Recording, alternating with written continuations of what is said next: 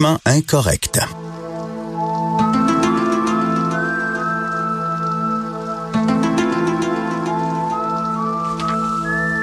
Alors, tous les jeudis, nous parlons de théorie du complot avec Alexandre Moranville, Wallet. Et là, on est dans les bébites. La, la semaine passée, c'était le Yeti. Il y a deux semaines, Ah, c'était il y a le deux Bigfoot. semaines, c'était le Bigfoot. Là, c'est le monstre du Loch Ness. L'emblème même de la cryptozoologie, Richard, ce que j'avais décrit comme étant l'étude des animaux euh, mythiques. Et même sur le, le monstre du Loch Ness, là, même des gens qui habituellement ne croient pas à la théorie du complot, peut-être peu- pourraient croire au, monstre du Loch. C'est peut-être la théorie du complot la plus populaire. Oui, puis tu sais, on, parle, comme je dis, dans les théories, dans les animaux mythiques, de la cryptozoologie, comme je l'écrivais. Euh, hey, d'après, en 2015, d'après Google, Richard, là, par mois, combien tu penses qu'il y a de, de recherches Internet sur le monde du Loch Ness? là, Encore aujourd'hui? Ah, aujourd'hui, là. Ben, en 2015. Je c'est sais pas. de 2015. OK.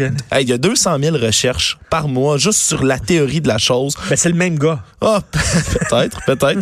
Plus de 150 000 là, qui vont chercher aussi pour des destinations touristiques. Es-tu déjà allé euh, voir le Loch Ness, Richard? Moi, je suis déjà allé. Écoute, un lac magnifique. Qui est allé au Loch Ness? Ben, absolument, absolument. Euh, je suis allé faire un tour en Écosse. Euh, c'est un lac fabuleux. Là. Ça s'étire sur des kilomètres, entre des vallons, dans les Highlands. Là. C'est comme 39 kilomètres, si je ne m'abuse. Attends, y a-tu, y ils vendent-tu des bébelles sur le Oui, oui, absolument, là, absolument. y. Il y a toutes sortes de choses. Puis c'est pas une, euh, c'est vraiment pas évidemment là, un, un mythe récent. là. Les premières apparitions modernes vont venir depuis 1930 dans toutes sortes d'espèces de canulars qu'on va raconter. Mais à l'origine, c'est une légende qui est beaucoup plus vieille. Euh, dès qu'on parle de l'Écosse celtique, là, on parle avant Jésus-Christ, il y a des légendes qui racontent qu'il y a des kelpies, c'est-à-dire des chevaux marins, puis des, euh, des dragons des eaux qui habiteraient tous les lacs et les rivières profondes d'Écosse, euh, qui garderaient les trésors cachés des seigneurs des Highlands, qui emmèneraient les enfants, même les enfants à l'époque, on leur interdisait d'aller se baigner dans les lacs profonds parce qu'on pouvait se faire emporter par des créatures, par des monstres. OK, donc ça a des racines, là, ça, ça- dans, dans- ça a des racines ancestrales. C'est dans la culture. Dans la culture, c'est tellement mystérieux. Puis ce lac-là, là, qui fait des kilomètres et des kilomètres de long, là, il fait des centaines et des centaines de mètres de profond. Donc évidemment, c'est extrêmement dur à cartographier. Même qu'en 565, il y a un vieux mythe d'un moine irlandais, là, on rentre dans la religion catholique, qui aurait fait un signe de croix, qui aurait invoqué le Seigneur pour bannir un monstre, qui aurait essayé de le manger avec une longue tête de serpent dans le Loch Ness même.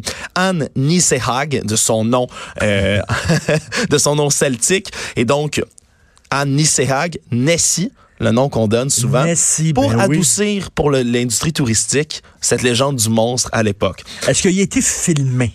Des centaines de fois, Richard, des centaines de fois. C'est dès les années en 1933-1934, là, on commence à couper des, des arbres sur le bord du Loch Ness de façon massive, des grands grands euh, troncs d'arbres parce qu'on veut construire une route qui fait le tour du lac. Il y a toutes sortes de troncs d'arbres qui tombent à l'eau, puis c'est à partir de ce moment-là qu'on commence à voir des drôles de choses bouger dans l'eau. Bon, est-ce que ce- ce- est-ce qu'il y a une bonne coïncidence? Il y a plusieurs experts qui s'entendent pour dire que ces troncs d'arbres remontant à la surface, ça peut sûrement avoir donné un petit quelque chose. Quoi qu'il en soit, en 1961, Richard, après toutes sortes de premières apparitions, de premiers, ce qu'on pourrait qualifier de canulars, hein, on peut parler par exemple de Bertram Mills, qui était un directeur de cirque. On l'a vu souvent cette histoire-là. Euh, En 1933, il faisait baigner ses éléphants dans le Loch Ness pour les laver. Il y a des gens qui passaient, qui avaient jamais vu des éléphants, qui faisaient mon Dieu, des créatures. Voyaient juste la tête, la trompe.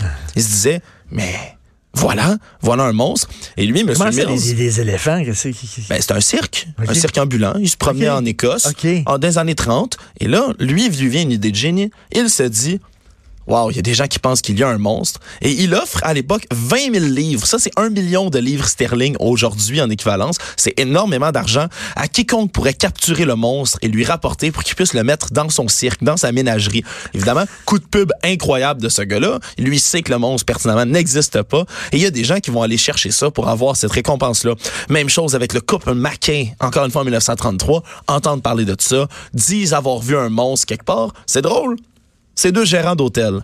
Et Hein. tout d'un coup, les gens affluent dans leur hôtel. Alors, bon, c'est c'est Il y certain. avait que- tout intérêt à dire que le monstre existait. Exactement. Il y a la photo la plus célèbre du monstre du Loch Ness qui est réalisée en 1934 par un gynécologue londonien, très très drôle, Monsieur Robert Kenneth Wilson, qui va avouer des années plus tard que c'était un jouet en plastique. Il y a des photos qu'on a associées à, à- à étant celle d'un labrador qui se baigne avec ses maîtres. On disait que c'était la photo du Loch Ness. Il y a même un des, livrins, un, un des riverains, pardonnez-moi, du Loch Ness, qui a laissé en testament une lettre dans laquelle il expliquait qu'il avait sculpté un monstre en bois et qu'il le sortait des fois juste pour alimenter la légende, faire freaker les gens. Et effectivement, à sa mort, on est allé dans son hangar. et Il y avait un modèle du monstre Loch Ness sculpté en bois Oui. qu'il sortait pour aller le mettre dans l'eau. Ben écoute, là, hein, maintenant, là, il y a des sous-marins puis tout ça. J'imagine ce lac-là, même s'il est très grand, on, on l'a, exploré de fond en comble, non? Dès les années 60, Richard, en 1961, on- il, a, été créé, puis c'est un truc officiel, le Loch Ness Phenomena Investigation Bureau, ou le Bureau d'enquête sur les phénomènes du Loch Ness. Un organisme complètement officiel qui faisait de l'observation, si on veut, dans le Loch Ness pour essayer de trouver euh, quelques traces que ce soit. Là. Euh, même, il y a des premières rech- recherches sérieuses à partir de 1934, dès qu'on a commencé à parler de ça. Mais comme je te l'ai dit, ce lac-là est titanesque.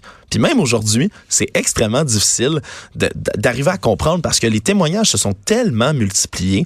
Puis surtout, on a retrouvé des trucs étranges. Par exemple, sur les berges, on a souvent vu des saumons échouer sur la berge avec des énormes bouchées prises dedans. Quelque chose d'extrêmement difficile à, déchiffrer. Des biologistes se sont penchés sur la chose puis se sont rendus compte c'est des vraies dents qui ont causé ça. Il y a vraiment eu des grosses morsures.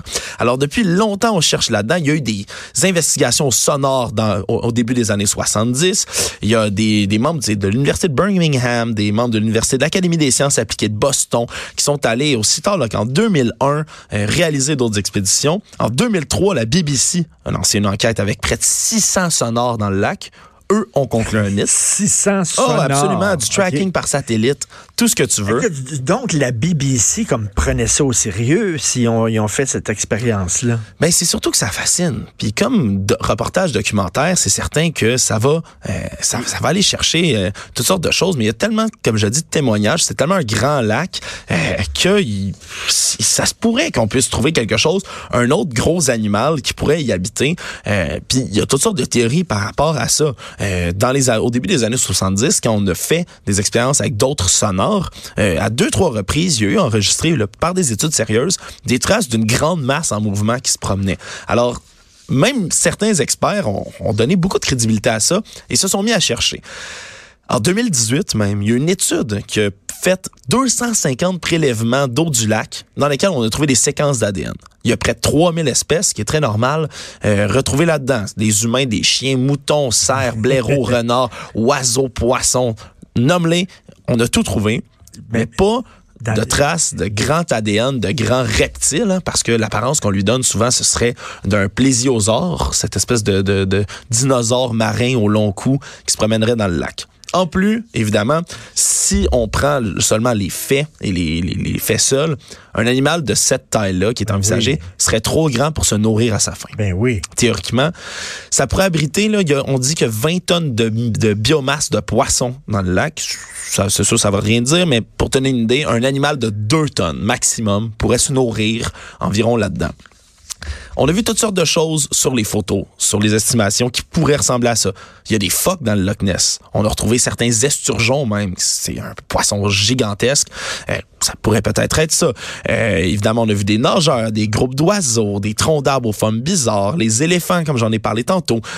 Jamais ça a été trouvé.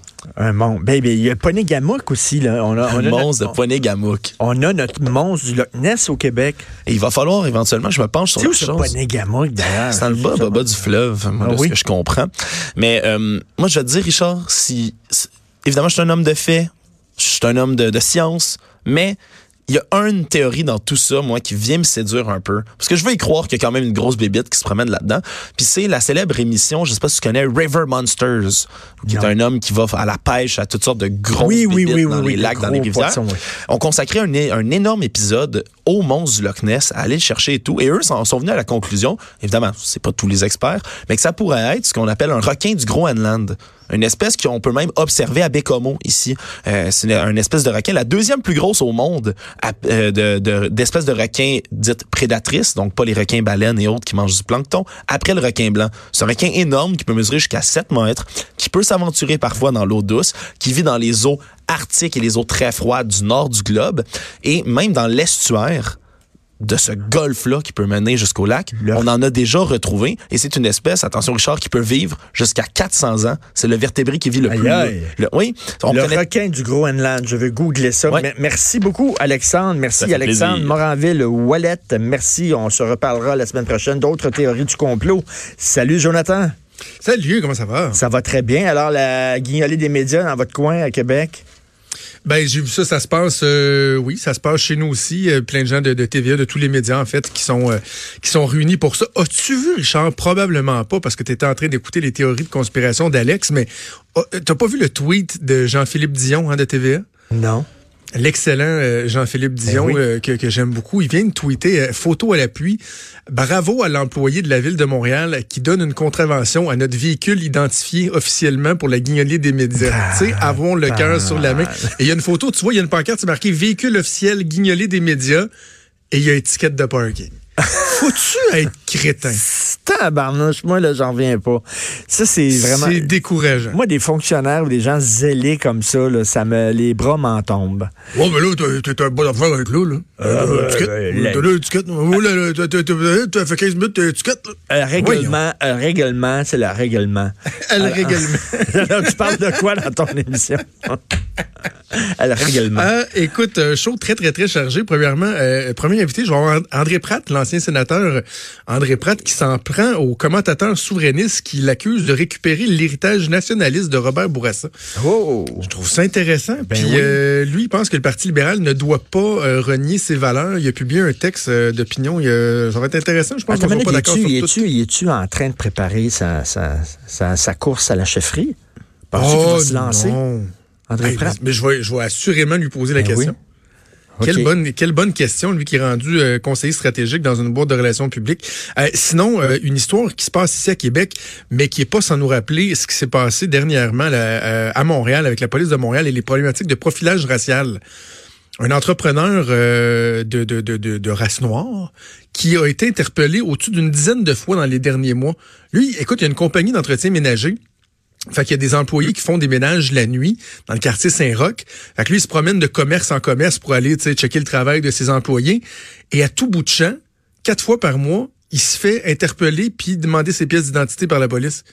il a même été menotté une fois ça soulève euh, de sérieuses non, non, parce qu'il y en a du profilage racial. Il faut pas se mettre la tête dans le sang. Ben, ouais, mais pourtant, le directeur de la police de Québec, il dit non, non, nous autres, euh, jamais vu ça, du profilage racial. Du profil quoi?